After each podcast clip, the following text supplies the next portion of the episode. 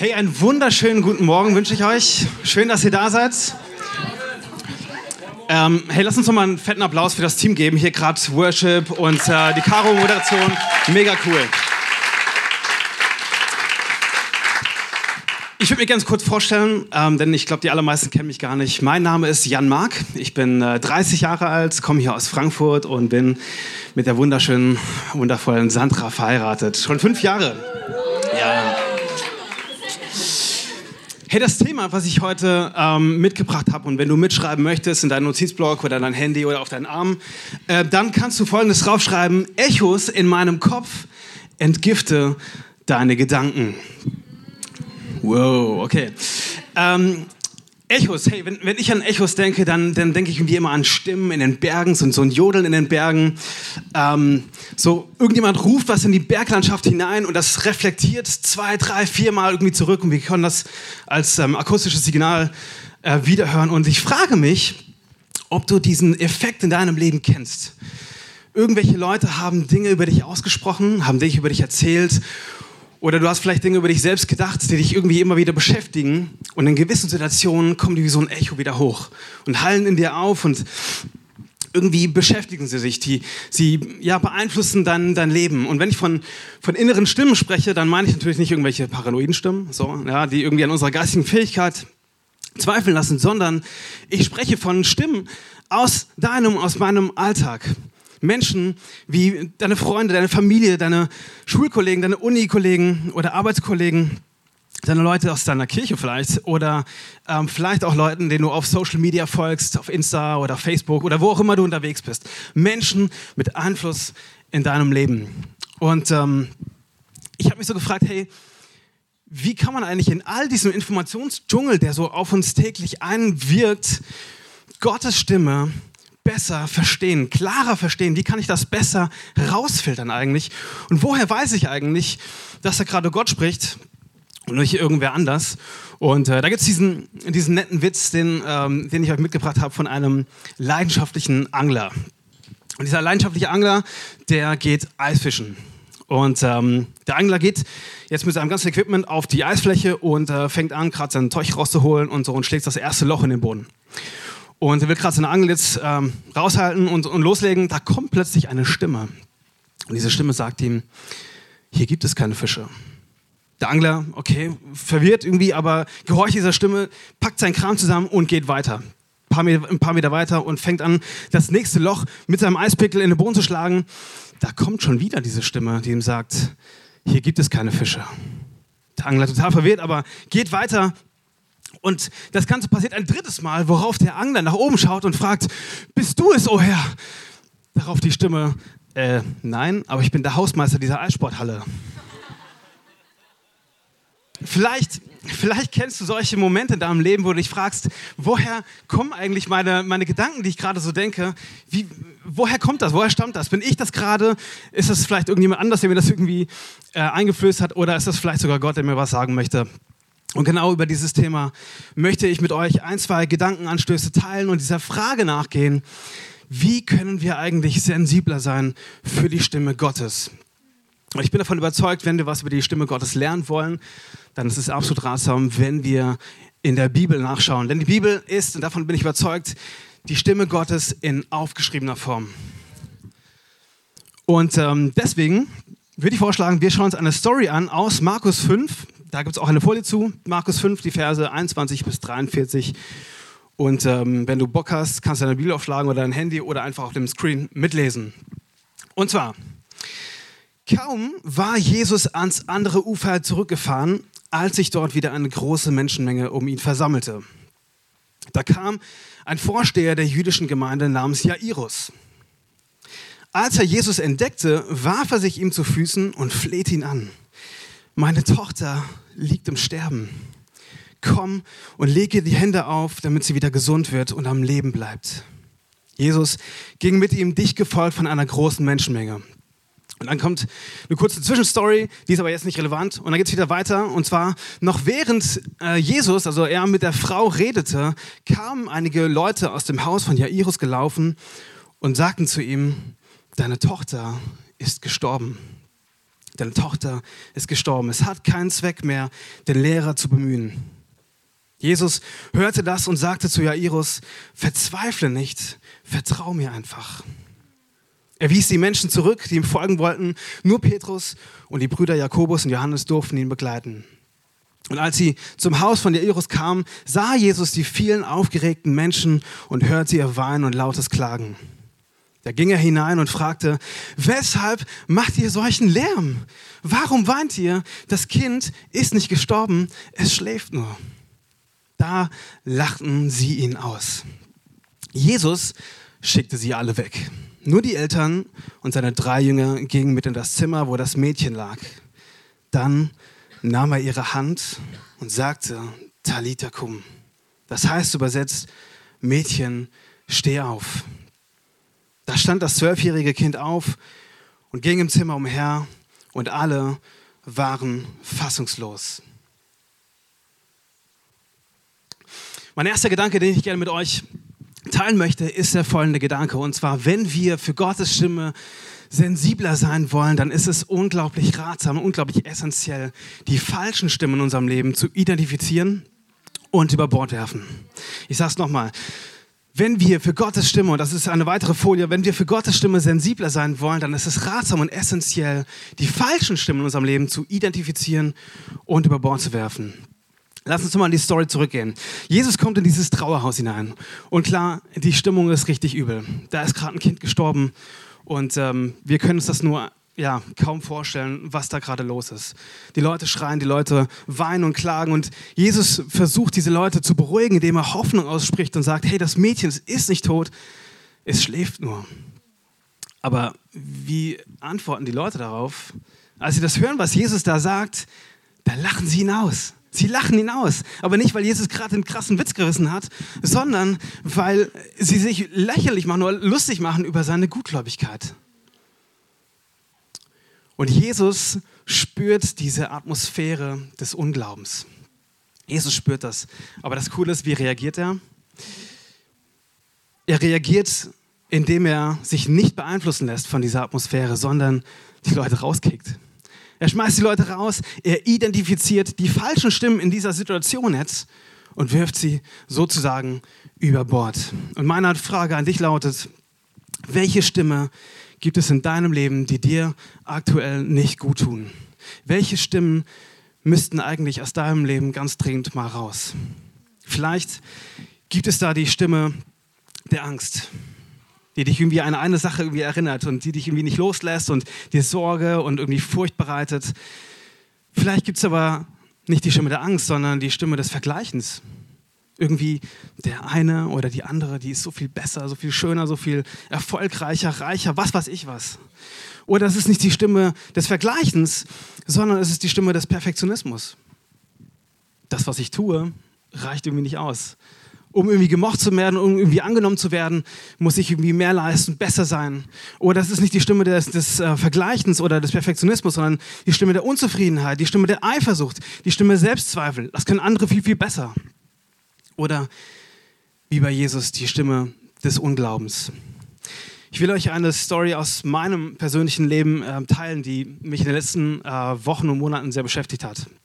Und zwar ist das die, äh, ja, eine Story gewesen auf meiner Arbeitsstelle. Und zwar gab es in meinem Team, äh, in dem ich arbeite, so eine, eine Gesamtunzufriedenheit, die sich so ein bisschen breit gemacht hat.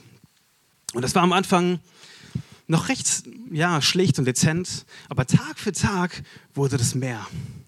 Und irgendwie hat man das Gefühl gehabt, mit jedem Tag, über das man darüber geredet hat, wurde es mehr und es gab immer gar kein anderes Thema mehr. In jeder Pause, in jeder freien Minute wurde darüber geschwätzt.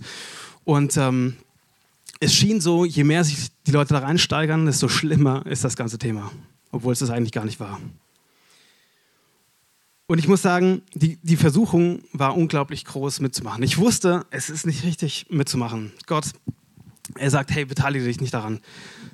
Ist nicht notwendig.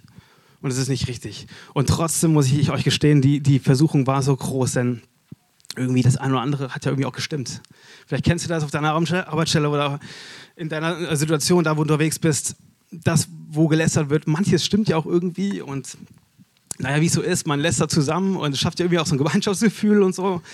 Und irgendwie war es auch so, ja. Aber ich muss euch ehrlich zugeben, ähm, das ein oder andere Mal habe ich mich auch daran beteiligt und ich wusste, Mann, das war nicht gut.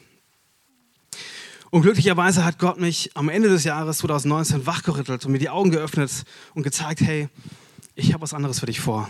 Ich wünsche mir, dass du dort, wo du bist, Leben spendest und Positives verbreitest. Dafür habe ich dich dahin gepflanzt und nicht, dass du dich daran beteiligst, wo andere irgendwie Dinge kaputt machen wollen.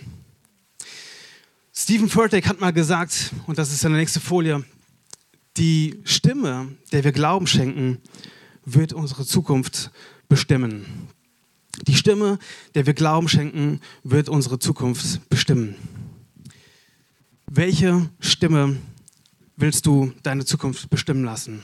Wer soll deine Zukunft bestimmen lassen? Welcher Stimme gibst du das Recht, deine Zukunft oder dein Leben zu lenken und beeinflussen zu lassen?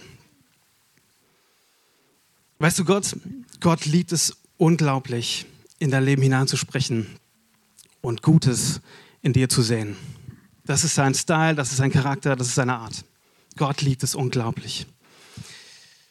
Die bittere Realität ist aber, es gibt jemanden, der will auch in dein Leben hineinsprechen. Die Bibel nennt ihn den, den Feind Gottes, den Teufel oder den Vater der Lüge. Die Sache ist nur, der Unterschied zwischen beiden, die Inhalte und die Motivation, könnten nicht verschiedener sein, könnten nicht gegenteiliger sein wo der eine Leben in dich hineinsprechen will und Gutes in dich hinein sehen möchte, will der andere Tod und Verderben bringen. Die Stimme, der wir Glauben schenken, wird unsere Zukunft bestimmen. Wie sagt man so schön, in ein volles Gefäß kann man nichts hineinfüllen. Und ich wünsche, ich wünsche dir, ich wünsche mir, dass wir ja immer wieder neu diese, diese Unwahrheiten, diese Lügen, die der Teufel in uns ja teilweise auch hineinlegt oder hineinlegen möchte, entlarven und uns neu füllen lassen mit der Stimme Gottes, mit der Stimme des Heiligen Geistes.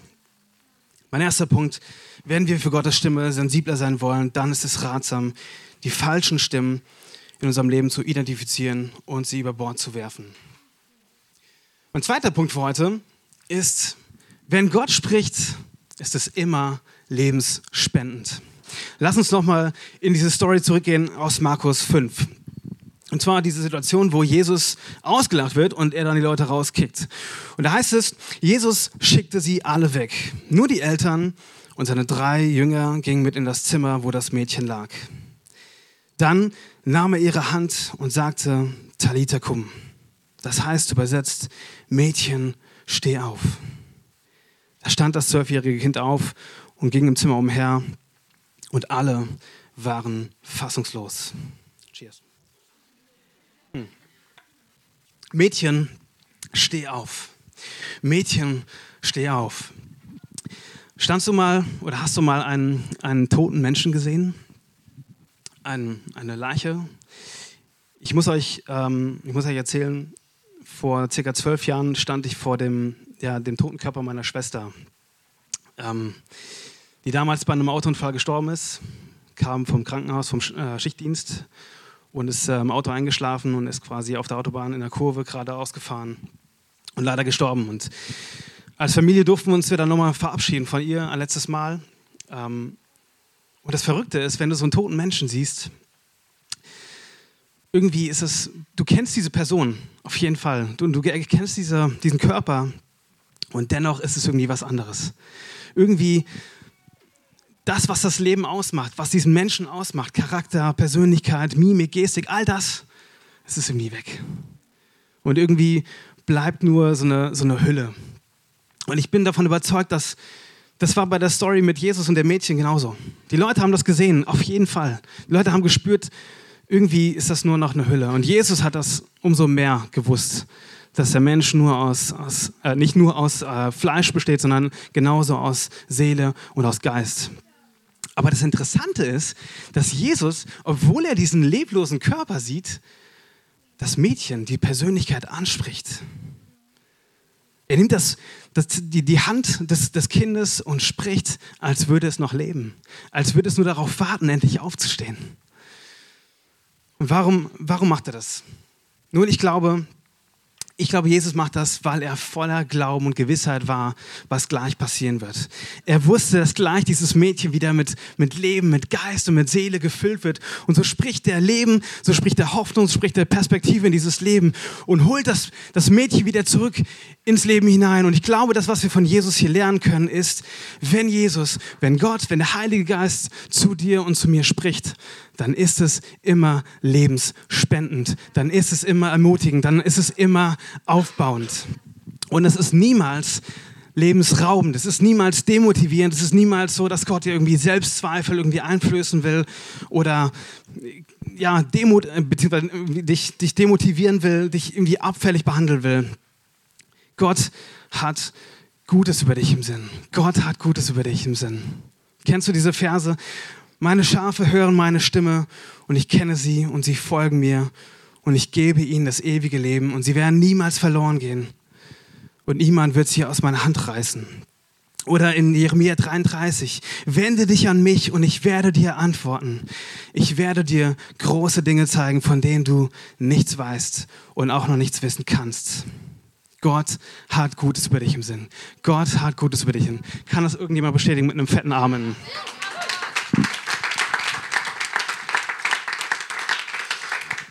Nun, soweit die Theorie.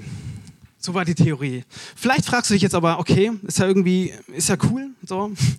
Aber wie spricht denn jetzt eigentlich Gott zu mir? Wie kriege ich das denn eigentlich mit? Welche Kanäle nutzt denn eigentlich Gott?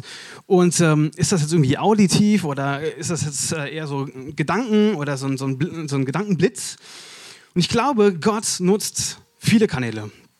Gott nutzt nicht nur einen Kanal, sondern es sind mehrere Kanäle, die er nutzt. Und einer davon ist, und den will ich heute betonen, ähm, und ich weiß, das klingt ein bisschen oldschool und irgendwie klassisch, aber es ist und bleibt die Bibel. Gott liebt es, durch die Bibel zu uns zu sprechen. Und Jesus sagt selbst, wenn ihr in meinem Wort bleibt, seid ihr wirklich meine Jünger und ihr werdet die Wahrheit erkennen und die Wahrheit wird euch frei machen. Ich habe das am Anfang gesagt, die Bibel ist Gottes Stimme in aufgeschriebener Form. Und ich will dich ermutigen, ähm, lies die Bibel und gib ihr eine neue Priorität. Lies sie regelmäßig. Nicht aus einer, aus einer religiösen Handlung. Gott hat keinen Bock irgendwie auf eine religiöse Handlung. Irgendwie sowas, was wir müssen. Gott hat Bock, dass, dass du ihn erlebst und ihn findest in seinem Wort und Qualitätszeit mit ihm verbringst. Darauf hat Gott unglaublich Bock. Und ich habe mir überlegt, wie kann man das Ganze vergleichen? Und äh, Schatz, jetzt brauche ich deine Hilfe. Ähm, wie kann man das vergleichen, beziehungsweise wie ähm, kann man das irgendwie bildlich machen? Was passiert, wenn Gott zu uns spricht und ähm, ja, seine Worte in unser Leben hineinkommen? Und ich habe euch so eine kleine Illustration mitgebracht. Dankeschön. Und zwar, dieses Gefäß hier, dieses Glasgefäß, so ist quasi ein Beispiel für unser Leben. Ja? Und wir sind mit den unterschiedlichsten Dingen gefüllt.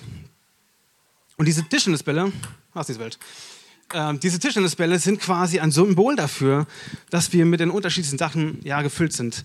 Und zwar häufig auch mit ja, negativen Dingen, mit Stimmen der Angst, Stimmen des Vergleichens, mit Perfektionismus, mit ja, Unwahrheiten in unserem Leben. Und irgendwie sind die so da drin. Aber was passiert jetzt, wenn Gott zu uns spricht? Beispielsweise, wenn wir die Bibel lesen. Wir haben ja gerade gelernt, Gott spricht durch die Bibel. Da schütten wir das uns mal rein. Okay, und wir sehen irgendwie, also eigentlich sehen wir irgendwie so gar nichts, sondern es ist so ein bisschen nass, okay, aber meine Probleme sind ehrlich gesagt noch nicht weg. Also irgendwie lebe ich weiter noch mit diesen, mit diesen Unwahrheiten, mit diesen Stimmen der, was auch immer, was bei dir ist. Aber Moment mal, was stand denn gerade im Text? Lass doch mal nachlesen. Wenn ihr in meinem Wort bleibt, Ah, okay, bleiben hat irgendwie was Konstantes. Bleiben hat irgendwie was Regelmäßiges, was wir ja irgendwie ständig tun.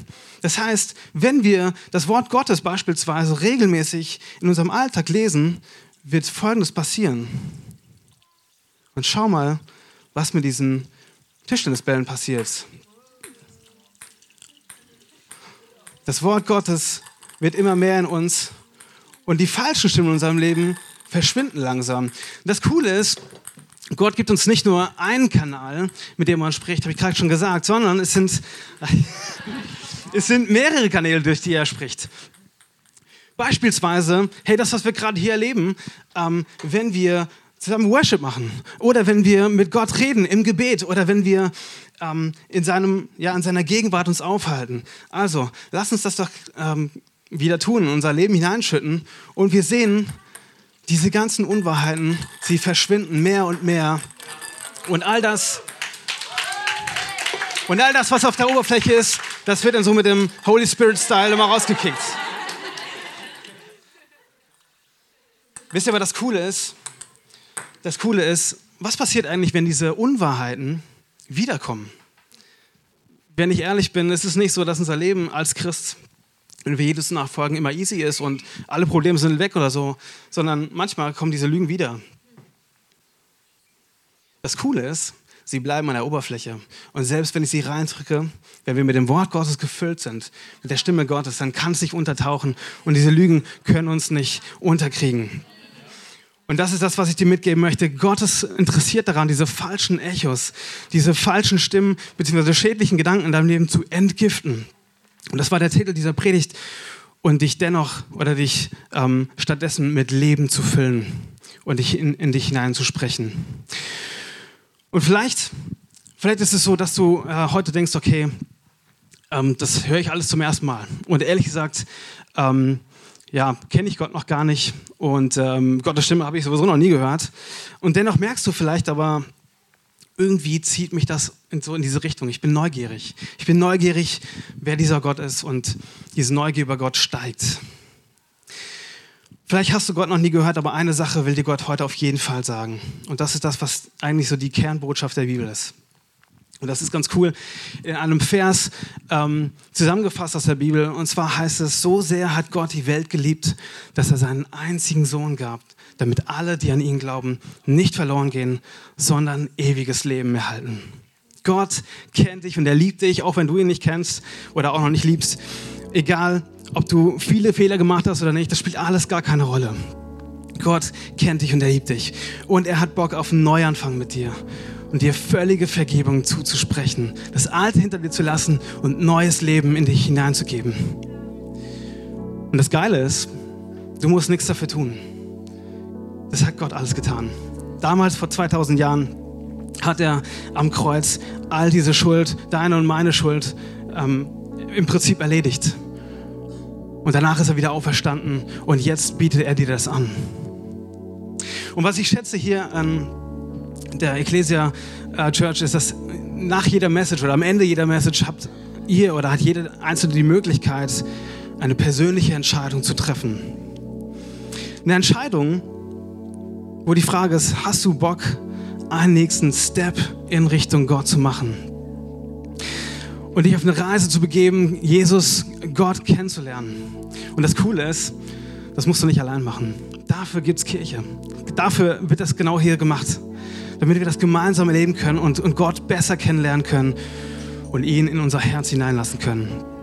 Und wenn du Bock hast, wenn du sagst, hey, das will ich, das will ich gerne annehmen, dann habe ich dieses Angebot für dich, dass du gleich mit mir gemeinsam ein Gebet sprichst. Und ein Gebet ist keine, sind keine Zauberworte oder so, nichts total Magisches, sondern ein Gebet sind ehrliche Worte an Gott. Und vielleicht sind es deine allerersten Worte. Und dann würde ich es lieben, das mit dir gemeinsam zu machen.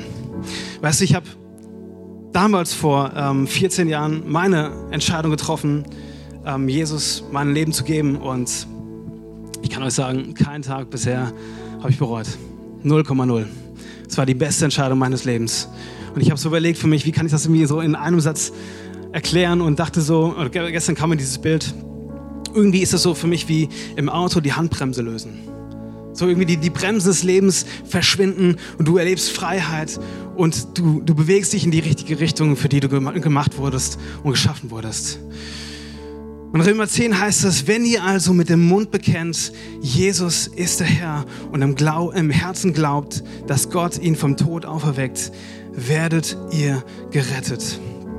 Und ich möchte euch alle bitten, hey, lasst uns doch mal gemeinsam die Augen schließen und diese Privatsphäre irgendwo schaffen, dass jeder der möchte, diese Entscheidung auch äh, treffen kann. Und wenn du sagst, hey, ich würde gern, ich würde gern einen Step mehr in Richtung Gott tun, dann hast du jetzt die Möglichkeit. Hey, du darfst dich gerne melden, darfst kurz deine Hand ausstrecken und mir symbolisieren, hey, ich möchte einen Step mehr in Richtung Gott und ihn besser kennenlernen. Heb doch deine Hand, wenn du jetzt möchtest.